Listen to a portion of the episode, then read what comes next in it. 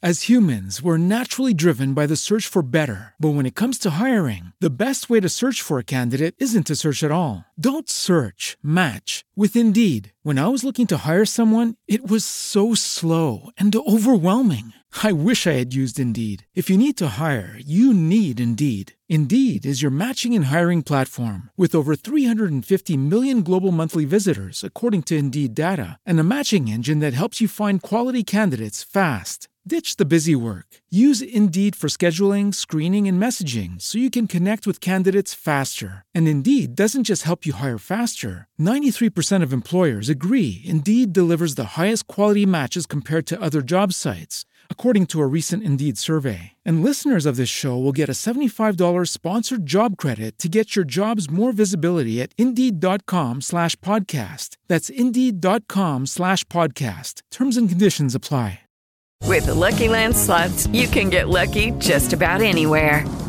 This is your captain speaking. Uh, we've got clear runway and the weather's fine, but we're just going to circle up here a while and uh, get lucky. No, no, nothing like that. It's just these cash prizes add up quick. So I suggest you sit back, keep your tray table upright, and start getting lucky. Play for free at LuckyLandSlots.com. Are you feeling lucky? No purchase necessary. Void where prohibited by law. 18 plus terms and conditions apply. See website for details.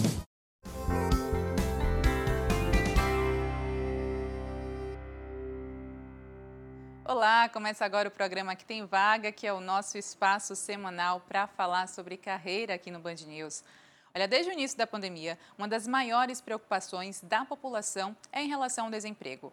O número de pessoas desempregadas aqui no Brasil subiu 3,4% no trimestre encerrado em abril deste ano, elevando a taxa de desocupação para 14,7%, totalizando 14,8 milhões de pessoas em busca de trabalho no país, segundo dados mais recentes divulgados nesta semana pelo IBGE.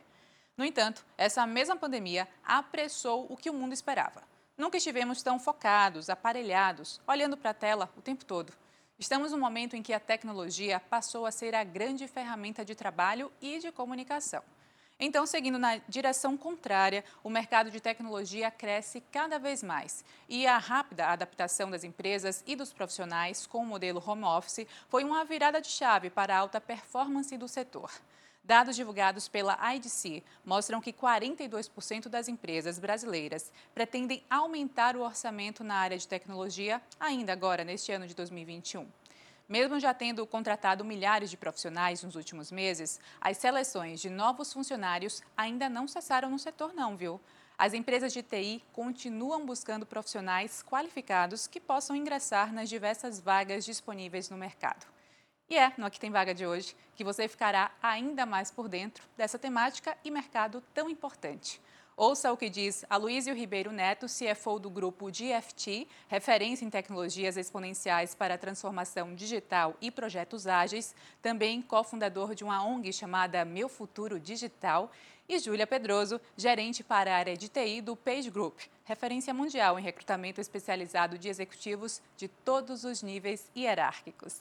Muito bem-vindos no Aqui Tem Vaga. Bom, vamos começar então sabendo aí mais a respeito de ocupar uma vaga como CFO de uma empresa ligada à tecnologia. Luísio, quais são os principais desafios que você encontra? Qual é o papel aí fundamental nesse cargo, nessa demanda?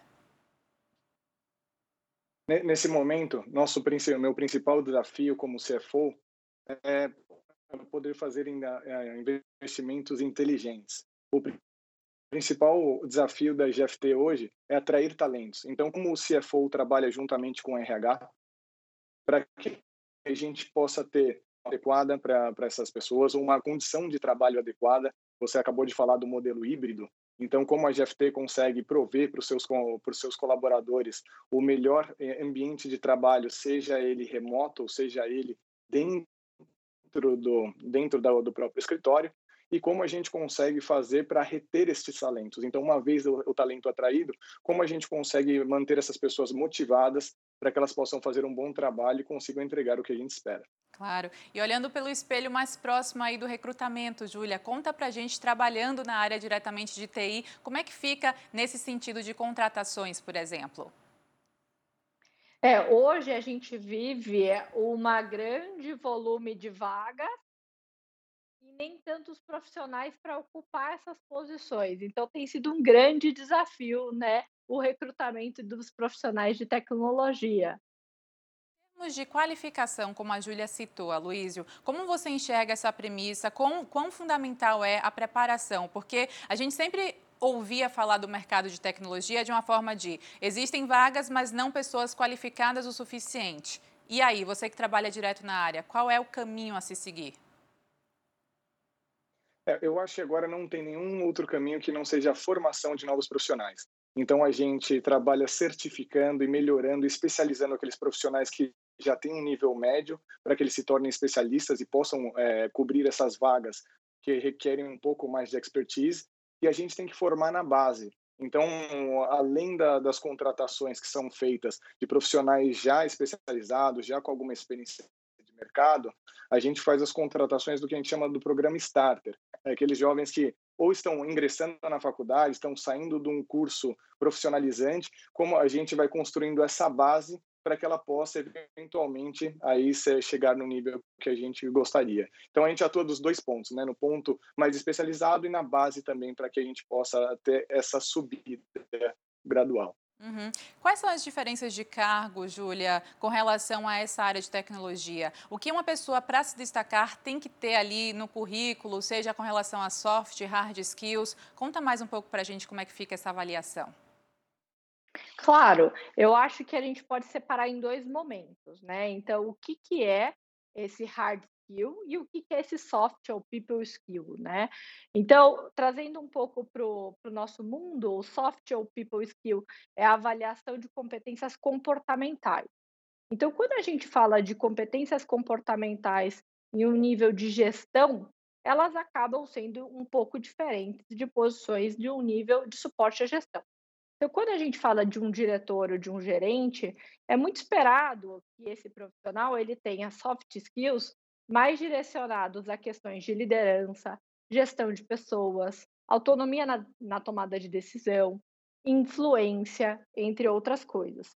De modo geral, né, pensando aí na base, é de bom tom que todos tenham uma iniciativa né, a proatividade muito evidente, um trabalho em equipe, um ambiente colaborativo e também um bom relacionamento interpessoal e foco em resultados. De modo geral, é importante que todo mundo desenvolva a questão dos soft skills, porque você vai trabalhar em um convívio social. Quando a gente fala um pouco do hard skill, a gente tem várias áreas dentro da própria área de tecnologia.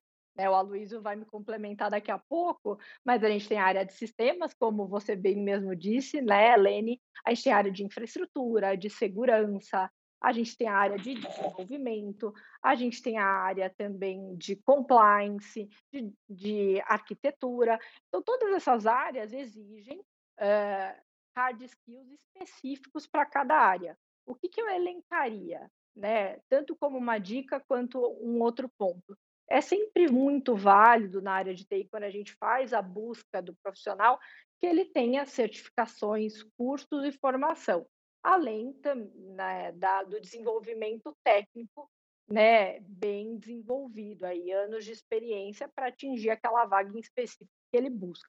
E a dica que fica, né, é que quando você vê uma vaga que você gostaria muito de atingir ela, e você vê os pontos obrigatórios da, da, da análise daquela posição, é importante ficar aquela lição. Eu tenho todos aqueles pontos né, específicos, aquele hard skill para atingir aquela vaga, ou falta algum? E quando falta algum, o que, que eu posso fazer como protagonista de carreira para ir atrás dele? Então, eu acho que seria essa a minha dica. Então, se a gente for para sistemas, tem vários RPs, você consegue certificação SAP, se a gente for para o mundo de desenvolvimento, você consegue certificações de Python, Java e etc. Se a gente for para um mundo um pouco mais de DevOps, você consegue certificações de AWS. E aí chega aqui a sopa de letrinha, né? Então, acho que é importante você fazer um depara do que, que você tem e para onde você quer chegar. Então temos aí hard e soft skills pelo olhar do recrutamento da Júlia e agora vamos jogar essa bola para o Heloísio para também trazer aí, pincelar como é que fica esse cenário na atuação, no protagonismo que a própria Júlia também citou. E aí? É, eu acho que a Júlia trouxe bem. É, o que eu acho interessante é o seguinte: grande parte dos desenvolvedores, desse pessoal que a gente traz no mercado, eles são muito avançados em matemática, em lógica. Então, essa parte do hard skills, normalmente, eles têm uma facilidade muito grande de aprender. Agora, os soft skills, algumas vezes, eles nunca trabalharam em grupo, nunca trabalharam com cliente. Então, nesse, nesses programas de formação que a gente acaba fazendo, ele tem, a gente tem uma, uma, né, um período grande onde a gente, a gente ensina um pouquinho também de etiqueta corporativa, que foi o que a Júlia trouxe. Né? No, no, nível da base, realmente esse, inter, esse essa relacionamento interpessoal, essa, né, entre o time, né, ter, um, ter uma relação de liderança, ter, conseguir expor as suas ideias. E aí, quando a gente vai para uma parte mais de, de liderança, sim, né, no, no, nos cargos de gerentes, diretoria, etc. Aí sim a gente trabalha um pouco mais a parte da liderança. Agora, no hard skills, uma coisa que é bem importante é o seguinte, é, que ela trouxe também, é a certificação. Às vezes, mais, mais importante do que um diploma universitário é aquele desenvolvedor ter aquele certificado, ou seja, SAP, AWS, dependendo do provedor que ele está trabalhando.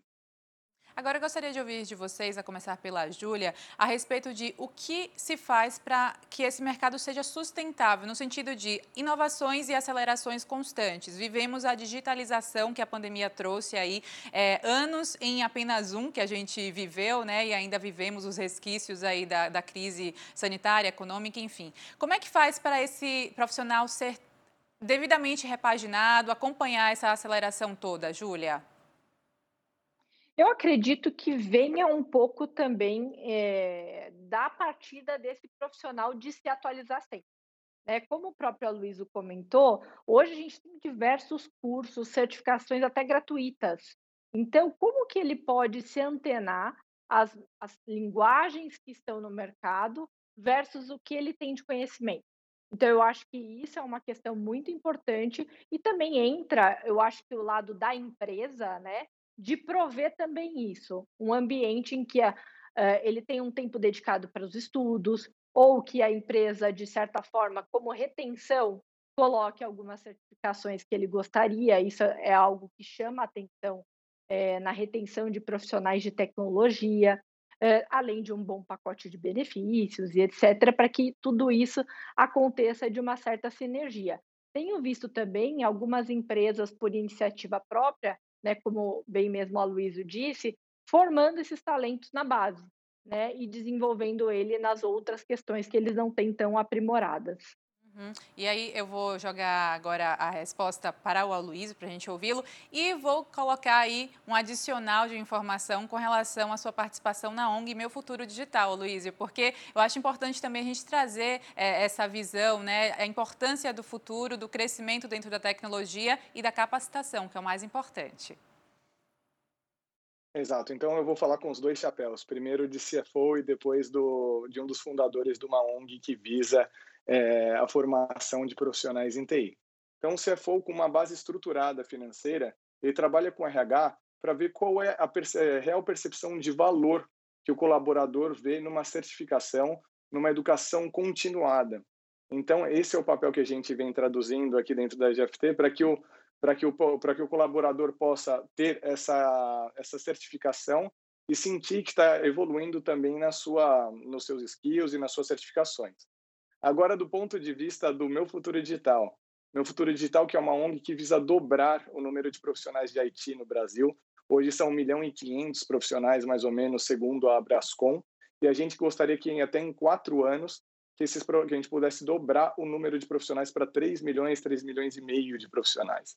Então, o, o meu futuro digital atua nessa formação principalmente de jovens de baixa renda, que estão saindo da, da, da de, desde o começo do ensino médio é, até o final do ensino médio para dar primeiro esse awareness das possibilidades que ele vai ter bem, saindo do, do ensino médio e entrando num curso em TI, principalmente porque ele não precisa é, se graduar na faculdade para conseguir um primeiro emprego.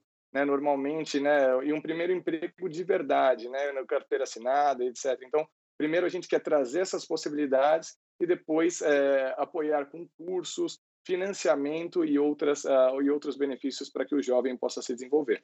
Só para complementar, a acessibilidade para esse projeto, para essa ONG, como é que faz? Tem um site próprio de vocês Ali o jovem consegue já na primeira página entrar, se inscrever, participar de uma base de dados, é, de uma base que a gente tem de currículos, de vagas. A gente tem mais de 600 vagas abertas no site. A própria GFT é, hoje tem mais de 400 vagas abertas, além de além de já estar tá trazendo por volta de 300 pessoas por mês, tem 400 vagas abertas e o nosso ecossistema de parceiros também tem mais de 600 vagas abertas, principalmente para entry level e júnior, né? Então aquele primeiro emprego, aquela, aquela aquele primeiro passo do desenvolvedor. Uhum. Júlia, agora eu te pergunto com relação a benefícios, salários, principais cargos aí ocupados, áreas demandadas. Conta mais esses detalhes que também são interessantes e importantes de ser ouvidos. Claro. É, assim, de um modo geral, a área de TI está aquecida como um todo. Então, todas aquelas áreas que eu comentei têm oportunidades disponíveis, né? Só estão esperando aí os candidatos também se aplicarem às posições, né? Porque a gente vê é, que é um volume baixo de aplicação. É, mais recentemente, né, o, o Page Group fez um estudo, né, principalmente olhando para contratações, tendências e mercado, onde a gente elencou algumas posições que são as posições que vão ser mais trabalhadas aí nos próximos anos. Então, falando da primeira delas, é um gerente de segurança. Então, para quem não sabe tão no detalhe, o gerente de segurança ele é responsável por toda a área de segurança de uma empresa, no que tange sistemas, toda a parte de cybersecurity, riscos é, e todos os outros né, que tange ela. Um gerente de segurança, ele tem aí uma média de salário que vai de 20 até 25 mil reais. Um gerente de segurança sênior, 25 mil até 30 mil reais, e aí uma progressão de carreira é, contínua. É, por que, que houve o aumento dessa posição? Principalmente por causa da pandemia e da LGPD. Na pandemia, houve um aumento né, em casos de tentativas de invasão cibernética nas empresas, né, e uma possível fragilidade em exposição de dados nas empresas para o mercado. Então, houve a fortificação dessas posições no mercado de trabalho. É, uma outra posição que está muito em alta é a parte de gerente de ciência de dados, né? Ou o gerente de data science. Essa pessoa, ela é responsável, né, por ter a inteligência de dados da empresa é, na, nas mãos dela. Então, ela faz toda a parte de modelagem, de processamento de dados. Então, ela olha para os históricos passados e faz algumas previsibilidades. Então, digamos que a parte rentável, né, a empresa consegue entender um pouco melhor em quais produtos ela pode investir ou em quais mercados ela deve ou não seguir. Então, é uma área que tem também tido bastante investimento, justamente por causa da rentabilidade financeira que ela traz por trás. Uma coisa que eu acho legal de falar dessa área é que antes era uma área muito bem vista no que tange empresas de tecnologia. E hoje em dia, olhando para o mercado como um todo e recrutando, a gente vê essa posição acontecendo em indústrias, né? Em indústrias a gente pensa às vezes que não tem esse lado, né, de, de tecnologia tão aflorado. E a pandemia veio justamente para desmistificar isso. Um cientista é, de dados, numa posição mais gerencial, pode receber de 20 até 30 mil reais. Por fim, eu acho que vale falar de mais outras duas posições. Então, desenvolvedores no modo geral, né? Então, júnior, pleno e sênior, é, que podem ganhar de 5 até 15 mil como desenvolvedores, e aí eles têm uma progressão de carreira como líderes de desenvolvimento, gerentes, e aí o salário começa a, a acrescentar também. E os desenvolvedores, eles têm a função de desenvolver novas funcionalidades, melhoria. E por que, que essa vaga né, é a que a gente mais vê no LinkedIn, em outras ferramentas e tudo mais? Porque hoje as empresas pensam muito no cliente no centro. E como que as empresas podem colocar o cliente no centro?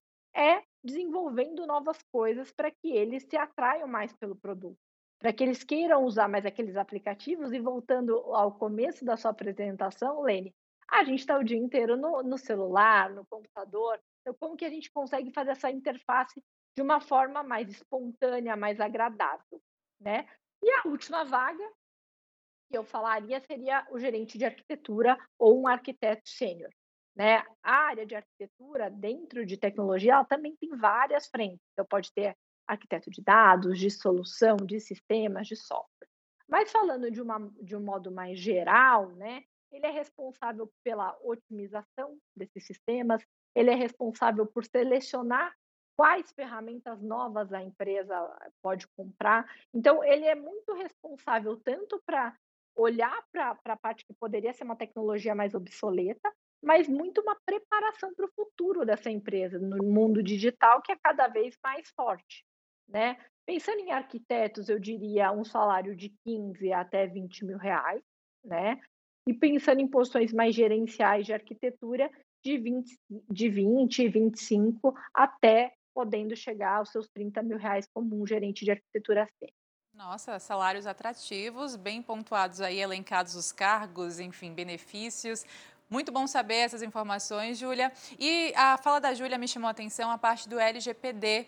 E eu gostaria de perguntar também a opinião do Aloísio a respeito disso, porque essa Lei Geral de Proteção de Dados também é muito interligada, claro, à questão de tecnologia, né? É, o que é que você tem a nos acrescentar com relação a, a isso, Aloísio, com relação ao seu ponto de vista, por exemplo?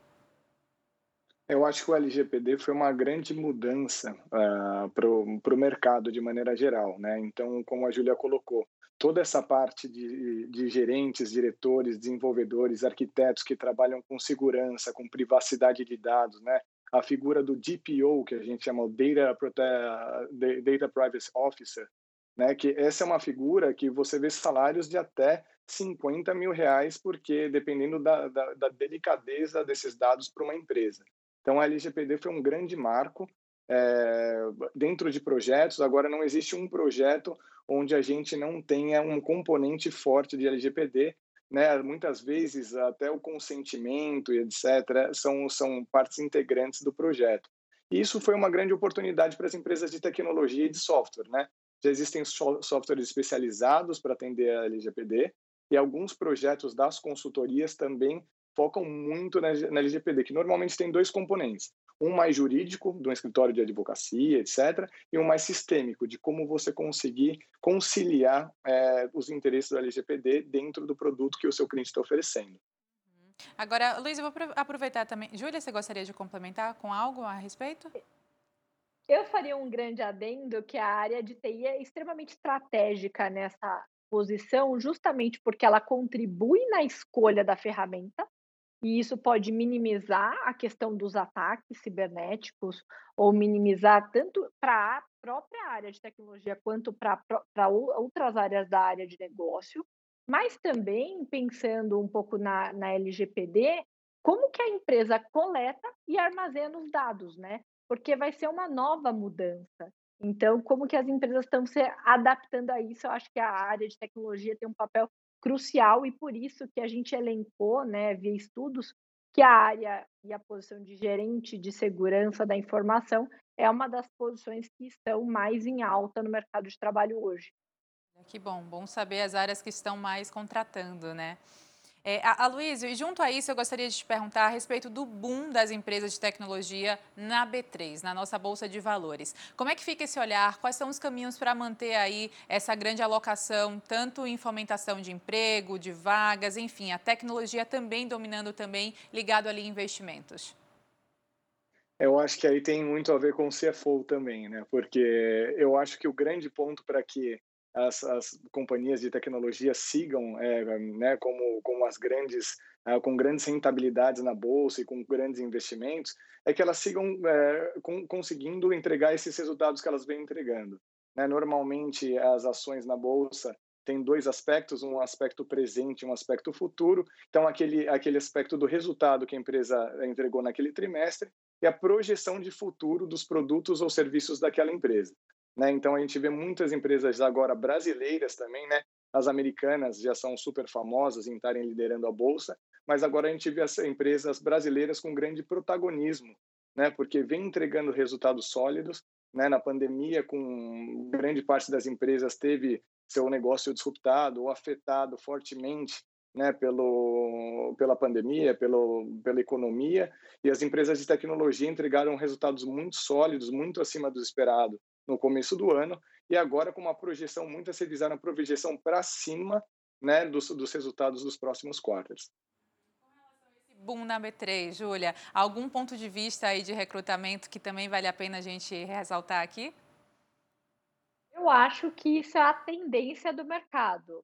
Então, cada vez mais as empresas vão é, colocar a tecnologia em foco. Né? Se a gente pensar em 2018 e agora, acho que não era um, um assunto pertinente para a gente estar tá discutindo, porque em 2018 a área de tecnologia era uma área de suporte. Hoje a gente já vê as empresas né, do mercado financeiro tentando virar empresas de tecnologia, né? E isso impacta em toda uma cadeia. E além disso, pensando um pouco no futuro, né, daqui 10 anos, a maior parte dos empregos vai ter alguma, algum tipo de interface com a área de tecnologia. Então eu vejo isso, né, como a Luísa comentou, totalmente congruente. E falando em interfaces, né, a gente tem tecnologia é, correlacionada à B3 e tecnologia também correlacionada à pauta ESG, que está cada vez mais sendo comentada, é, enfim, é, elencada ali como prioridade. Que, como a gente pode, então, correlacionar com relação a essa preocupação sustentabilidade ambiental, social, Aloísio? Eu acho que nesse momento a tecnologia contribui demais para a gente tirar, né? Ela está na vanguarda de quase todos os programas de ESG que, que, que, a gente tem, né? Então toda a parte de, de carbono zero, etc, dentro da própria indústria, a tecnologia consegue é, consegue contribuir de maneira primordial para que a empresa tenha uma melhor solução independente do que ela do que ela se propõe a fazer. Então, se é através de melhorias de um processo, se é, se é através de algoritmos que fazem com que a empresa seja mais eficiente e gaste menos material, polua menos, etc. Então, eu acho que a, a tecnologia ela é fundamental aí para que o para que para que as metas de ESG sejam cumpridas. E, uma coisa que é bem importante né? O ESG começou a entrar no bônus dos executivos. Porque a gente eh, né a gente tem uma frase em finanças muito é, que é quase um mantra que a compensação do, do executivo ela vai dizer como aquele executivo vai se comportar. E no momento que o SG começa a entrar no, né, no, na compensação variável dos executivos, aquilo começa realmente a ter uma, uma importância muito grande dentro das empresas. Júlia, pauta ESG, o que é que você tem a nos dizer? Eu acho que é um assunto totalmente em alta, como a Luísa comentou, super concordo com as colocações dele. Então, quando alguém né, procura a gente para fazer algumas posições, eles sempre falam, Júlia, a gente quer tirar o papel né, do nosso chão de fábrica, a gente quer fazer digitalizações, otimizações. Então, eu acho que o que precisa agora é a mentalidade, tanto do colaborador, quanto do brasileiro, quanto da empresa, de unir isso e fazer isso uma regra né, para os próximos anos. Claro. A gente está quase chegando ao nosso final de programa, mas antes eu gostaria da contribuição final de vocês no sentido de contexto geral. O que é que a gente pode concluir, as principais dicas, enfim, orientações. Aloísio? Eu queria só fazer um complementozinho no, na fala da Júlia e aí já, já vou para minhas conclusões. É, esse ponto que ela colocou, imagina a transformação digital dentro de SG, mais de 50% das transações bancárias do Brasil foram feitas através de um aplicativo de celular.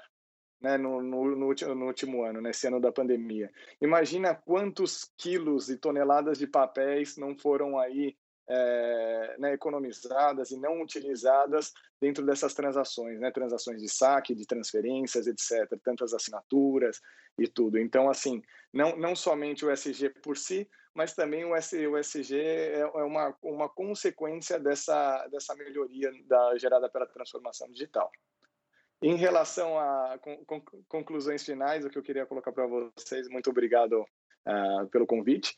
E, e, na verdade, o que, o que eu vou colocar como ponto final é o seguinte: é formação de profissionais. Então, mais uma vez, falando do meu futuro digital nesse momento, eu acho que a gente não vai conseguir é, sair do outro lado, ou seja, desenvolver o país da maneira que a gente precisa, sem a formação de novos talentos. Isso é uma condição sine qua non aí para que a gente consiga realmente é, ter todo esse desenvolvimento que é esperado do mercado de TI.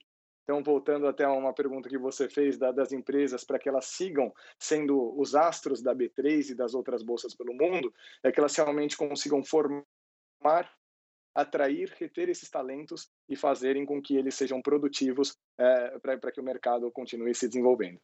Ótimo. Quanto às suas contribuições finais, Júlia? Antes de mais nada, obrigada pelo é. convite. Foi um prazer falar com você, Helene. Falar com a Luísa também. Acho que foi uma troca muito rica, né? Aqui do outro lado da mesa, né? Falando um pouco de recrutamento. Eu acho que as considerações do Aloysio foram super pertinentes, né? Então, a gente tem um gap aí de posições versus candidatos muito alto e a gente só vai conseguir atingir isso se a gente tiver um poder de educação muito grande dessas pessoas, seja via iniciativa privada ou pública, né? Falando um pouco mais da atração de talentos, né, que é um pouco mais a minha praia, eu acho que as empresas, né, como considerações finais, devem pensar em soluções de retenção, né? Eu acho que cada vez mais a política do home office tem, tem que ser adotada, né? ou de um modelo semi-híbrido. Eu acho que a gente tem que começar a olhar para essas disrupturas, não com aquele olhar de, poxa, né, uma coisa diferente, uma coisa nova, né, uma coisa talvez não tão agradável, e sim olhar para o futuro que vai ser diferente. Né? Eu acho que a pandemia ela só acelerou isso, uma coisa que poderia acontecer daqui 10 anos. Então, de considerações finais para as empresas, eu acho que seria o foco na retenção dos talentos, né? São os targets aí da empresa, além da formação. E para os candidatos, seria muito seja o protagonista da sua carreira, né? Busque você os cursos, busque internamente falar com a empresa como que a empresa pode te ajudar nesse seu desenvolvimento. Fale um pouco de progressão de carreira, porque eu acho que é assim que a gente vai construir uma área de tecnologia melhor e mais robusta. Ótimo, vamos torcer então para essa qualificação e retenção de talentos nesta área que só cresce e que foi muito bom ouvir de vocês que trabalham diretamente aí, área de TI, tecnologia, CFO, enfim. Muitíssimo obrigada pela participação no Aqui Tem Vaga, até a próxima, bom trabalho sempre para vocês dois. Obrigada. Muito obrigado. E o programa que tem vaga vai ficando por aqui. Lembro sempre que você pode acompanhar pelo YouTube Band Jornalismo, Facebook Band News TV e também no nosso podcast. Aqui tem vaga. Procura aí na sua plataforma de áudio que você vai encontrar também a nossa conversa. Até o próximo programa.